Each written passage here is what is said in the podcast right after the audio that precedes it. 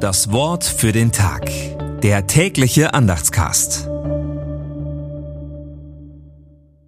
Mittwoch, 27. Dezember 2023. Fürwahr, er trug unsere Krankheit und lud auf sich unsere Schmerzen.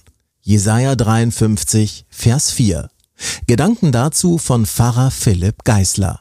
Ein Semester lang haben wir an der Uni die Verse behandelt, die heute in 640 Zeichen zu bedenken sind. Sechs Monate grübeln. Wer ist der Knecht Gottes? Wer ist der von der Welt Verachtete, der ihre Leiden auf sich nimmt? Wer ist es, der um ihrer Sünden willen zerschlagen und wie ein Lamm zur Schlachtbank geführt wird? Für uns Christinnen und Christen ist die Antwort klar. Jesus. Ihn hat Jesaja knapp 600 Jahre zuvor angekündigt. Manche werden sich fragen, warum hat man darüber so lange nachdenken müssen?